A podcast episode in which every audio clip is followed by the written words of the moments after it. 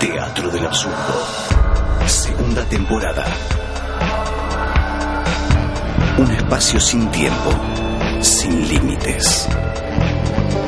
Un lugar para reflexionar, explorar, explorar, jugar, aprender, vivir, transmitir, conmover, transmitir, hacer reír, provocar, enojar, gritar, gritar, susurrar, contar historias, pensar.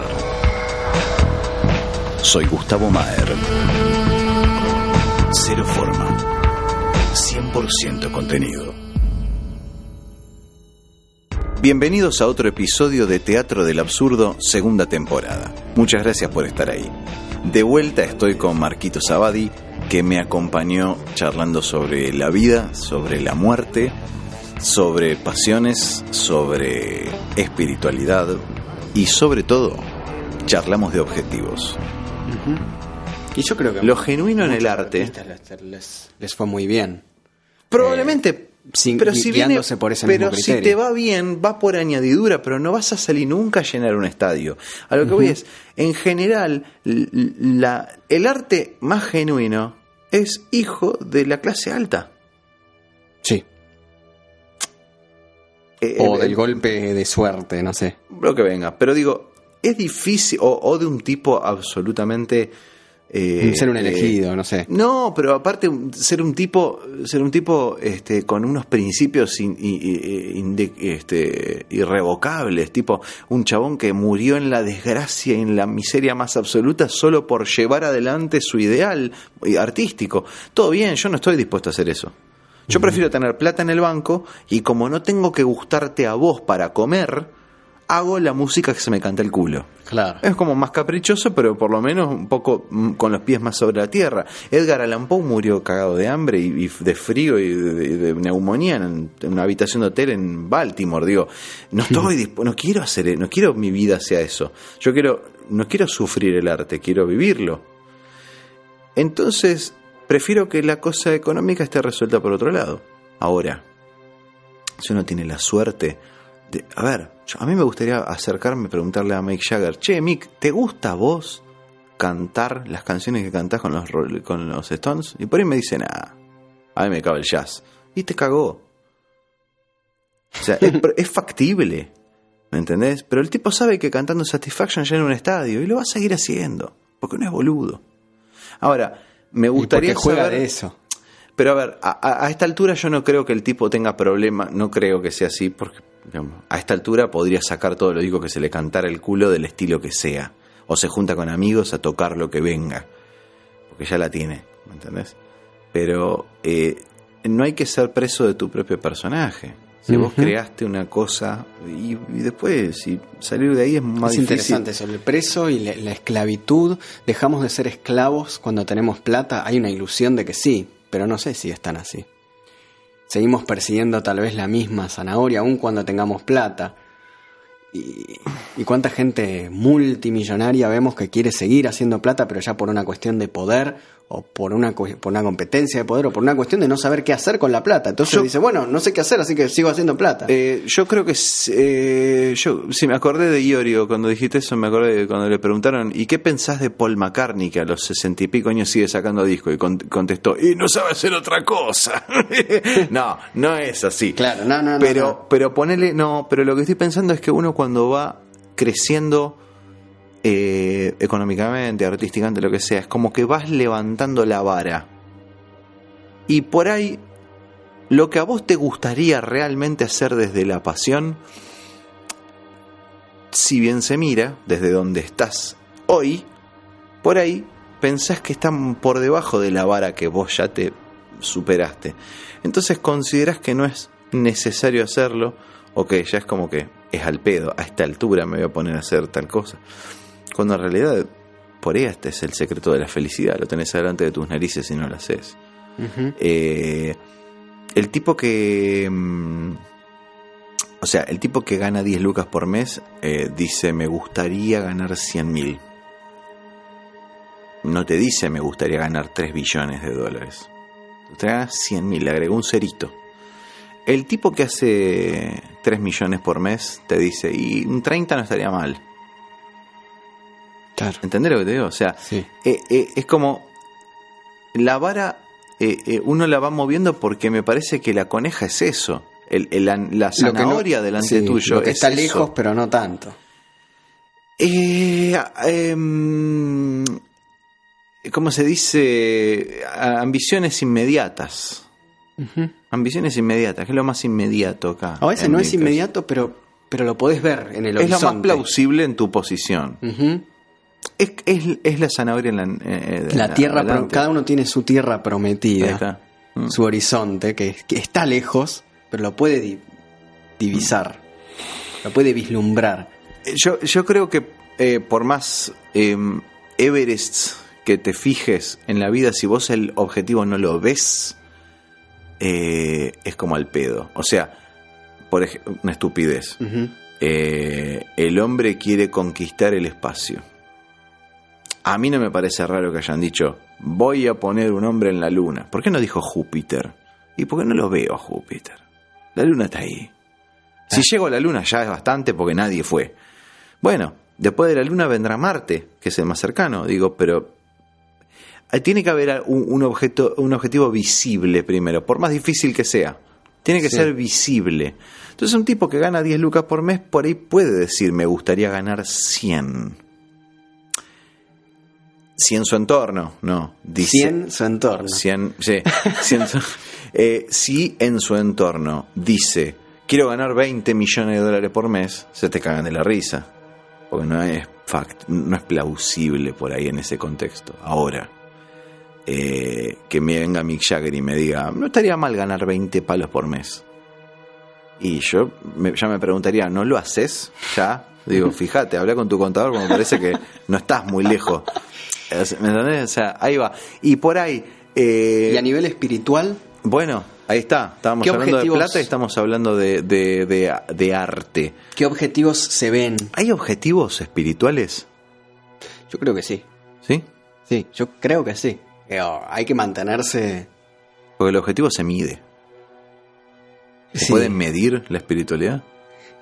Yo Eh, soy más no- espiritual que vos, pelotudo. ¿qué No se pasa? puede, claro, no se puede comparar. Claro. Uno se puede comparar con uno mismo nomás. Sí. Pero a nivel interno, es decir, eh, hay objetivos más profundos y objetivos más espirituales. No sé, largar esto, no hacer más esto, o mucho mejor que no es el sí. Quiero Claro, de ahora sí. en más poder servir en esta área, tener un- una consistencia en esta práctica o, o Mm. lo que fuera. Eh, pero también se me ocurre, por lo que estamos charlando, que es lindo poder ver el objetivo, poder vislumbrarlo y no que quede como algo abstracto, inalcanzable o, Y- y- pero- o difícil de medir, como Pero decíamos. perdón. eh, Hay objetivos que no se pueden medir, está claro. Pero de esos eh, probablemente se A ver, encarga. si vamos a hablar de espiritualidad, bueno, no sé qué tanto estamos mezclando los conceptos, pero si estamos hablando Mezclemos de espiritu- todo, que me gusta. Dale, es vamos, vamos. divertido. Eh, desasname en esto. Si estamos hablando de espiritualidad y estamos hablando de objetivos y- Sí. y, y mezclamos todo, hacemos un quilombo bárbaro y decimos objetivos espirituales. Que no Sí. me, que Eh, no me suena suena. rarísimo, Sí. pero está bueno como concepto. ¿El objetivo principal de uno espiritual no sería Dios? Sí, sin dudas. Y, y si no lo ves, ¿entra en, el, en lo que estamos hablando? Bueno, ahí está, sí. eh, por eso es difícil. Mm. La espiritualidad es difícil porque te confronta con una manera de pensar abstracta muchas veces Claro. para uno. Eh, ¿Qué es? ¿Cómo es? Mm. Eh, nosotros estuvimos eh, ahora el, Te corro un el- cachito esto, sí, dale. Sí. el domingo celebrando la, la resurrección. Creemos Ajá. que Jesús resucitó, Pascua. claro. Eh, creemos que Jesús resucitó, eh, pero no, o sea, no, no es que resucitó y volvió a morir, sino que sigue vivo. ¿Cómo vemos a Jesús? Creemos que resucitó y bueno, listo, ¿dónde está? Y nos tocó en el desayuno Mm. de que habitualmente hacemos en, en Pascua, el domingo de, de- de resurrección, que le, Sí. que le decimos, que nos sirviera el café, eh, un chico que ahora está muy activo en el servicio, que hace 3, 4 años estaba por el, en la lona. O sea que no tenía de dónde agarrarse, tenían un contexto muy complicado, de familia, de, de salud, de todo lo que te puedas imaginar.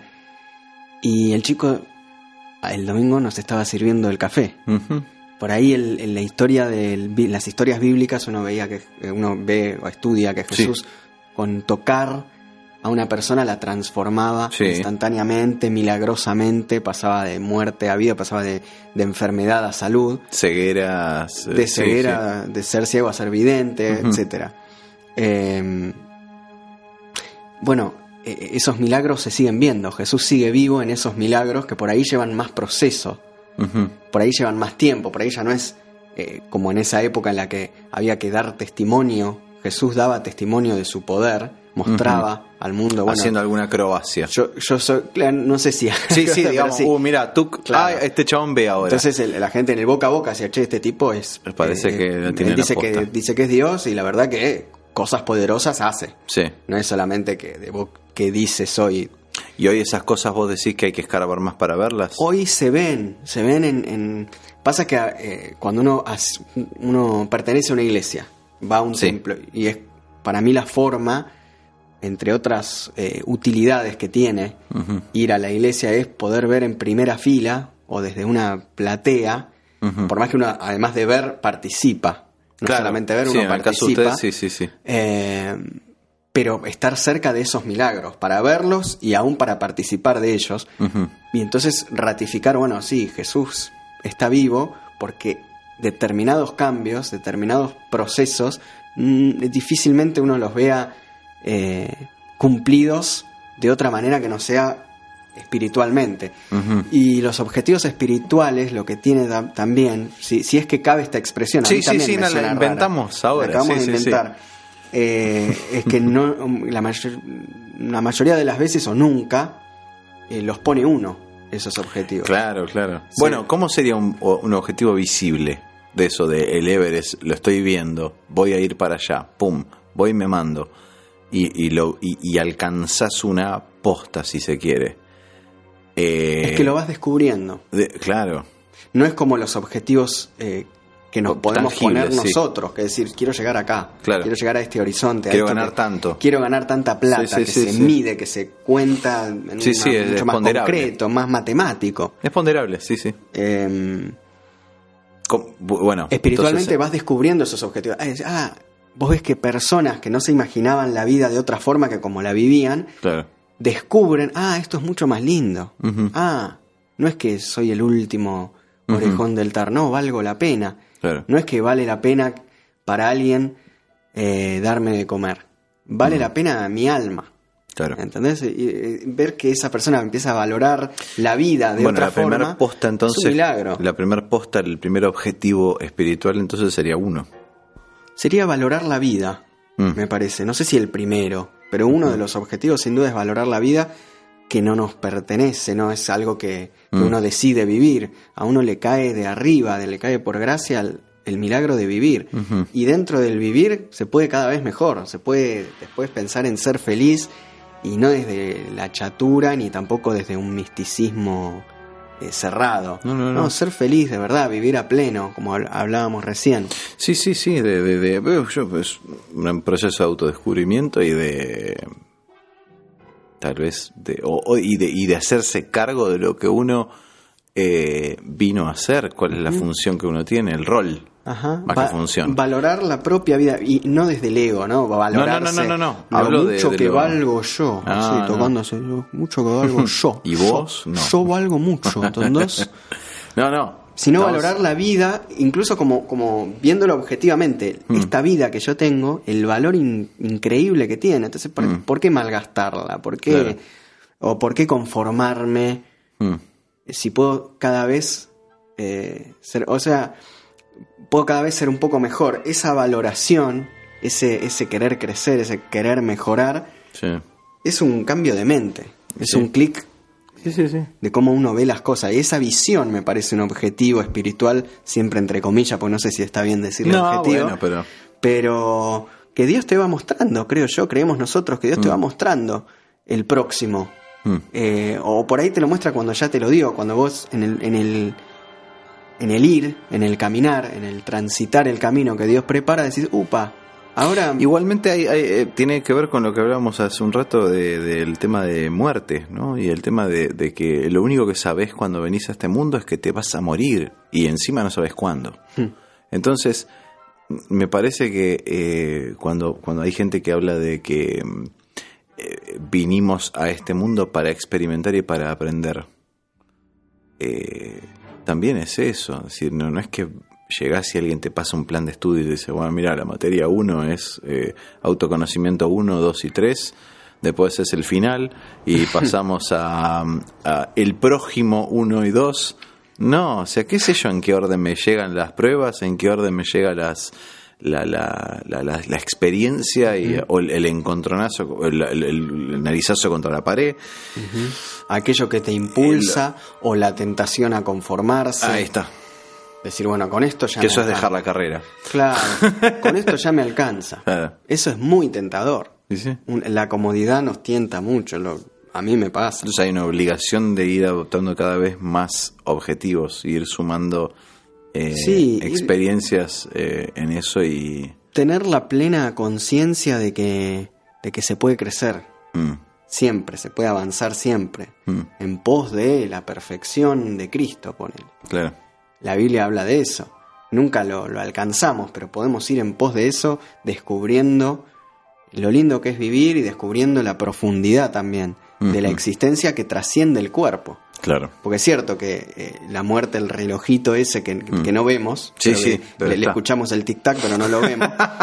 Sí, eh, es- eso puede ser un motor, o no, no es un motor, Sí. pero digo, eh, no- yo te comentaba que para mí no es el único. No, no, no, el único no creo que sea. Pero es, sí, pero es un, un- algo que te dice, bueno, tengo un tiempo. ¿Qué, Mm. hago, ¿Qué hago con este tiempo? Sin muerte no habría tiempo. Sería otra cosa. el. Eh, no, ni siquiera hace falta que lo midamos Ajá. Eh, para encontrarnos a tiempo para que no se enfríe la comida, pero después no hay otro motivo. ¿Para qué vas a medir el tiempo si no te vas a morir? Exactamente. No tiene Exactamente. sentido. El tiempo te. No sé si te, te apura, pero. Pero Te- te, te hace pensar, ¿qué hago La- con esto? La onda es que vos seas consciente permanentemente de que hay un fin, hay un fin inexorable, un fin de, de finitud, ¿no? Hablo. Un fin inexorable y que todo lo que querés lograr sea ganar las 100 lucas por mes, sea eh, escribir un libro, sea tener un pibe, sea eh, alcanzar la iluminación, hay un tiempo finito para hacerlo un tiempo biológico. Y Ahora- no, no hay vuelta, no es negociable eso. Entonces, ¿Cuánto trabajamos sin darnos cuenta o, o porque realmente no, no creemos tener el tiempo siquiera para pensarlo o la forma correcta Mm, de pensar cuánto trabajamos para el medio y cuánto trabajamos para el fin? mira, mira qué lindo eso. Eso es, es difícil a veces. ¿sí? ¿Y ¿Para qué estoy trabajando? ¿Y para esto? ¿Y esto para qué? ¿Y esto para qué? Hasta que finalmente... Sí, si realmente estoy encadenando objetivos pequeños para un objetivo superior, supremo, o, o, ah, mira, esto es algo que está bueno para sacar ahora como tema, eh, o, o me están distrayendo. Exactamente. Bueno, eh, yo vivo eh, vivo detectando intentos de distracción en, en, en masa, ¿no? Estamos hablando, o sea, desde prender la tele y ver a Tinelli hasta La música berreta. la- sí, sí, que distrae de la música cualquier importante. cosa, cualquier cosa, cualquier cosa eh, que, que implique un, un posterior eh, consumo de algo. Eh, el abaratamiento. Porque es más fácil el- de el hacer. emberretamiento. escuchar. Emberretamiento, exacto. Sí, sí, porque, es el emberretamiento. me gustó la palabra. Está bueno, sí. Eh, Estás aberretado. estás aberretado. te noto aberretado. Te sale más fácil, lo berreta sale más fácil, se escucha más fácil. Sí, sí, sí. Se ve o se ve o se. Cuen- Cuenta como logro para la gilada. Uy, mirá lo que hizo este tipo. Está lleno de. Son medallitas Mirá, fáciles. está de- lleno de discos de oro. Está lleno de Oscars. ¿Y? Estúpido. Imbécil. Perdón, me caliento, pero bueno. Pero no, eh, es, es- es así. Eh, Hay, hay muchas cosas que están hechas para distraernos y, y- y para divertirnos. Para la vitrina, para la visión superficial. no me acuerdo quién fue que me había, que había dicho que, que, que llamó la atención ante el, el- el significado verdadero, significado de la palabra diversión. Eh, La diversión es Diverso. No, no. eh, la diversión es, es eh, eh, correr el cauce de algo, divertir algo. Entonces vos cuando te divertís, te estás, estás divirtiendo tu atención de lo que es importante. Dolina decía, este, todo lo que está hecho, este, eh, la- eh, este, música o un baile, eh, salir con minas, este, emborracharse, todo está hecho eh, con el único objetivo de olvidarnos de lo principal que es la muerte. Uh. Este, eh, Sí. Digamos, amargo tal vez, pero eh, es verdad. O sea, uno todo lo que hace lo hace de para distraerse, para distraerse del hecho inexorable que es que te vas a morir. O por ahí te distrae de la vida. También. Porque por ahí la visión superficial, la espiritualidad apunta a, a eludir la visión superficial y llegar a una visión profunda de las De cosas. la vida, lógico. de la vida misma. Bueno, por ahí pero la- en la- general la gente que tiene interés en divertirte y en entretenerte y en, y en, y en hacer que te concentres en cosas este, pero nada. más que distraerte de la muerte, te distrae de la vida. O de te las está dos. distrayendo de la vida o Podemos o- filosofar y decir o de lo las que dos. sí no no pero ni siquiera vamos a algo mucho más mundano me parece que te están tratando de distraer del hecho de que eh, vos les estás pagando el estilo de vida así de corta o sea Sí. a, a ver hay, un tipo que está tratando de que vos no te ilumines y no notes qué es lo verdadero para venderte un celular porque vendiendo el celular el tipo se hace, se llena el culo de guita. Digamos. A ver, el, el interés del tipo es ese. Y mi interés no es llenarle el culo de guita al tipo. Ni siquiera llenarme yo el culo de guita. Mi interés es otro. Pero su interés interfiere con el mío. Por imposición. Sí. Eh, eh, de- a- ahí entramos en una cuestión ya conspiranoica casi, pero digo, a- No, pero es un, así. un poco, un poco si vas a hablar de espiritualidad en un mundo eh, o en una cultura de corte capitalista, no podés olvidar eso, que es que hay un montón de fuerzas que incluso la gente que habla de, de teorías conspiranoicas dice son fuerzas demoníacas. Sí. Hay muchas cosas que son de, de la otra vuelta hablábamos con tu viejo, eh, hablábamos de que hay cosas que son, hay planteos que son diabólicos en concepto, Sí. eh, de, de- de- de cómo uno viaja como ganado al laburo, que cómo te trata este, cómo, ¿me entendés? Digo, hay, hay El concepto de, el concepto de éxito. Le- sí, El exitismo. ¿A dónde, pero, ¿A dónde se para eso? ¿En dónde se apoya? Se apoya en, Eh, conceptos que son En los que eh, manejan, pisar a otro. claro, los que, los que mandan mensajes, los que pueden A ver. imponer su mensaje como la realidad, entre Claro, comillas. claro. A ver, suena hasta, incluso cuando lo decís, suena santurrón y suena hasta infantil decirlo. Pero eso es producto de que está naturalizado, Ajá. algo aberrante. Sí. Hay algo aberrante que está naturalizado. Entonces, nada, hay que, hay que verdaderamente eh, optar por de pronto un, un, discurso New Age pelotudo eh, Bueno, o, o yo- meterse a- con la Biblia bajo el sobaco a andar dando, ejemplificando con parábolas lo que. o salir a masijar gente. Claro, Bueno, llega un yo- momento que no sabes cómo. Yo creo que nosotros creemos que Sí, la cruz vacía de Cristo sí. es la, la demostración punzante, eh, dolorosa para el mundo, de el fracaso del éxito que A ellos ver. nos quieren vender. El fracaso del éxito mundano.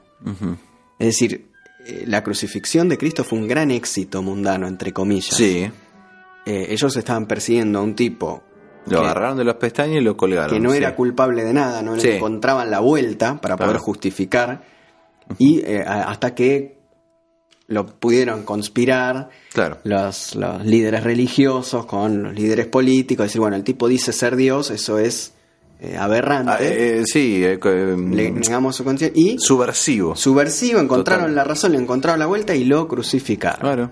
Y era una figura súper popular, le hicieron que, que fuera perseguido, lo- Sí. manipulando los medios de comunicación de la época. Sí, claro, claro. Eh, lo, lo perseguían multitudes, pero también multitudes eligieron crucificarlo. Vaya a saber cómo se manipulaban los mensajes en esa época. Claro. Así que fue un, A los gritos. ¿Quién Exacto. gritaba más fuerte? fue un éxito total. Claro. A la fi- figura popular de Jesús que decía ser Dios, que era Dios, pero que cada vez más personas estaban aceptándolo como Dios o entendiendo de a poco su condición de Dios, de repente una multitud no solo negaba su condición de Dios, sino que además lo perseguía para matarlo. Y efectivamente lo mataron. La resurrección es el fracaso del éxito mundano. Claro. Y si lo traes a esta época, es lo mismo. Es el tipo que se quiere sostener en sus méritos, el tipo, el, el deportista súper exitoso, el político súper exitoso, el multimillonario. Mm. La cruz vacía le está diciendo, tu éxito es un fracaso, Claro. tu éxito no sirve de nada. Entonces, ¿cómo no van a ser, cómo los poderosos no van a negar la resurrección? Claro. Van a decir, no, ¿qué importa? Que un tipo murió en la cruz, lo importante es ganar plata, va a decir el Claro. multimillonario. Lógico. Lo importante es lograr cosas con esfuerzo, va a decir el deportista que subió a la cúspide Sí, sí, eh, sí. matándose en un gimnasio. Sí, sí, sí. Eh, porque le duele el orgullo, que le digan, "Lo- todo el- por lo que te mataste no sirve de nada. Se- eh, separados de mí nada pueden hacer, dice Jesús. Mm. Entonces es un mensaje muy fuerte, más allá de, te van a decir, bueno, si a vos te hace bien, seguilo, pero cuando el mensaje te va a vos, decís, todo eso Claro. que a vos te está movilizando no sirve de nada. Y parece un mensaje, eh, no parece, es un mensaje fuerte, pero digo, parece hasta, Sí, ataca al ego, hay un Ataca montón de cuestiones, sí, sí, sí. ataca al ego y, y te lleva a decir, bueno, si, si no es con humildad no te salvás. Y la humildad es un proceso difícil. Bueno, pero ¿y Humillarse, no sé. y entonces, y entonces, ¿a qué debes la vida? Reformulo, señor juez. ¿Cómo expresas tu devoción a la vida? Oh. Es- Te- creo que se relaciona, digo, con lo que estás diciendo. El deportista seguramente está recontra feliz de tener su bronce, oro, plata colgando del cogote. Fenómeno. Vos le decís al tipo, mira, todo bien, te felicito, buenísimo, te sponsoreó Gatorade, está fantástico, te... f-". ¿no? claro, Claro. pero bien, bien mundano. Pero te comento al pedo, todo al pedo. Y el tipo se va ahí, viste, uh, la puta que lo parió. no, me pro- salvo un carajo. Probablemente se ría. Pero- o lo que venga, sí. Digo, pero ¿qué? O sea, algo, algún valor tiene eso. Sí, eh, hablábamos de los, Tiene que tenerlo. hablábamos de, lo- de los fines y de los medios. Sí. Evidentemente, el deportista nace con, con dotes que debe aprovechar o que puede aprovechar, e incluso el interés por hacer algo ya es un dote.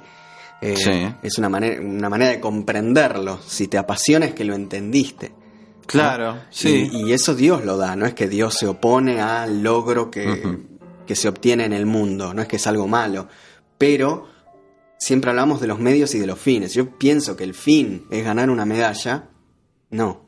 Pero sí pienso que es el medio para desarrollar mis habilidades, para honrar la vida, para, para sentirme bien, para divertirme sanamente, no distrayéndome, una diversión que no me distraiga de lo importante. Bueno, ahí sí, sí que sirve. Porque si dice Jesús, separados de mí nada podéis hacer. Como contrapartida, con Jesús o con, eh, digamos, con- contactándose con Dios, eh, con su compañía o con su ayuda, sí las cosas, eh, sí podemos hacer todo. Sí O sea, somos vos lo más que vos lo vencedores, estás, como dice vos lo que estás planteando es que una cosa es competir por el oro y otra es eh, honrar la existencia, explotando un, Sí. un, un don, no, un talento. Un talento, un talento que, que- que puede ser don, puede Sí. convertirse en don. Sí, sí. Y no, eh, ganar una medalla de oro no tiene nada de malo. al No, no tiene nada de malo, pero es, es- Sí. es el- es la consecuencia de un gran aplauso generalizado y una y una eh, y, y te está avalando una, una agrupación de gente idónea entre comillas que te dice, ok, certifico que sos grosso, más no es. Exactamente. Exacto. O es la, la cúspide, Bueno, y- y- y- la sí. cúspide de tu esfuerzo. Pero ¿de qué sirve el esfuerzo? Si es, es un esfuerzo en Dios, si es un esfuerzo en el camino que Dios preparó para vos y vos estás yendo hacia Dios, buenísimo. Sea, si es un esfuerzo sin Dios, se va a morir ese esfuerzo y te vas a morir vos y, Claro. y va a quedar en nada. Y quedás en el libro Guinness y nada más. Eh, sí, Ahora, mi pregunta es esta, y te, voy a, y te voy a sacar del- Sí. de la charla espiritual y te voy a ir a un planteo más conspiranoico. ¿no? Que es lo que por ahí me preocupa a mí. Eh, es correcto. eh, estamos. O sea, eh, el tipo que admira a otro solamente porque tiene 40 medallas de oro, porque, bueno, que, di- que por algo será, piensa, debe ser grosso, y no está viendo esto que estamos charlando nosotros.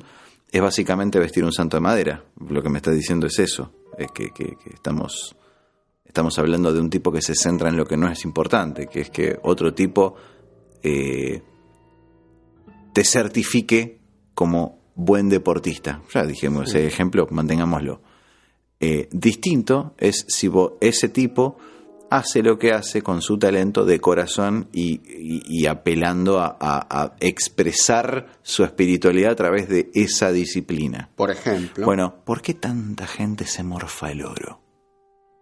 Mm. ¿Por qué todo el mundo Porque es la gran está tentación. atrás de la... Bueno, Porque es no el- está... Mirá, y mirá qué bíblico que me pongo. ¿No está la cola del demonio metida ahí? Y yo creo que sí. ¿No estamos todos con la niata en la vidriera? Yo creo que sí. El oro es el, el, el objetivo visible, como hablábamos Claro. recién. Y un éxito que no se ve eh, eh, en lo aparente o en principio y que encima te destrona de tu propia vida. O decís, no, el rey de mi vida es Dios, es Jesucristo.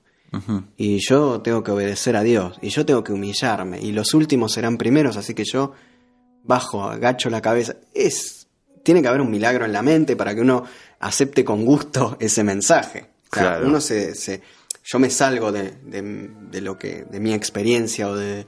o de lo que yo, gracias a Dios, aprendí. Mm. Y yo entiendo que es un mensaje, es el antimensaje, cero marketing. Sí, sí, no tiene nada, sí, no no sirve de nada. Lo que sirve es que vos sirvas.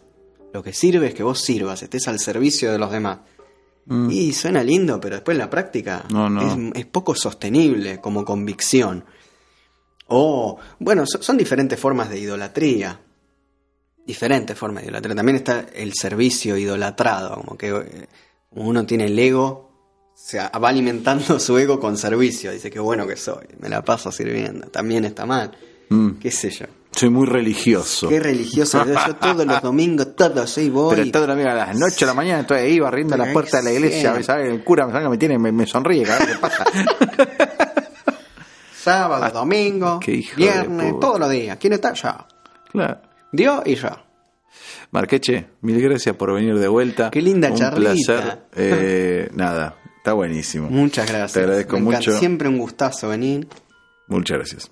a vos. Esto fue Teatro del Absurdo, segunda temporada. Comunicate. teatrodelabsurdo.mail arroba gmail.com Seguinos en Facebook. Suscríbete al canal en YouTube. Y suscríbete al podcast en iVoox. teatrodelabsurdo.ivox.com Soy Gustavo Maer. Nos encontramos la próxima semana.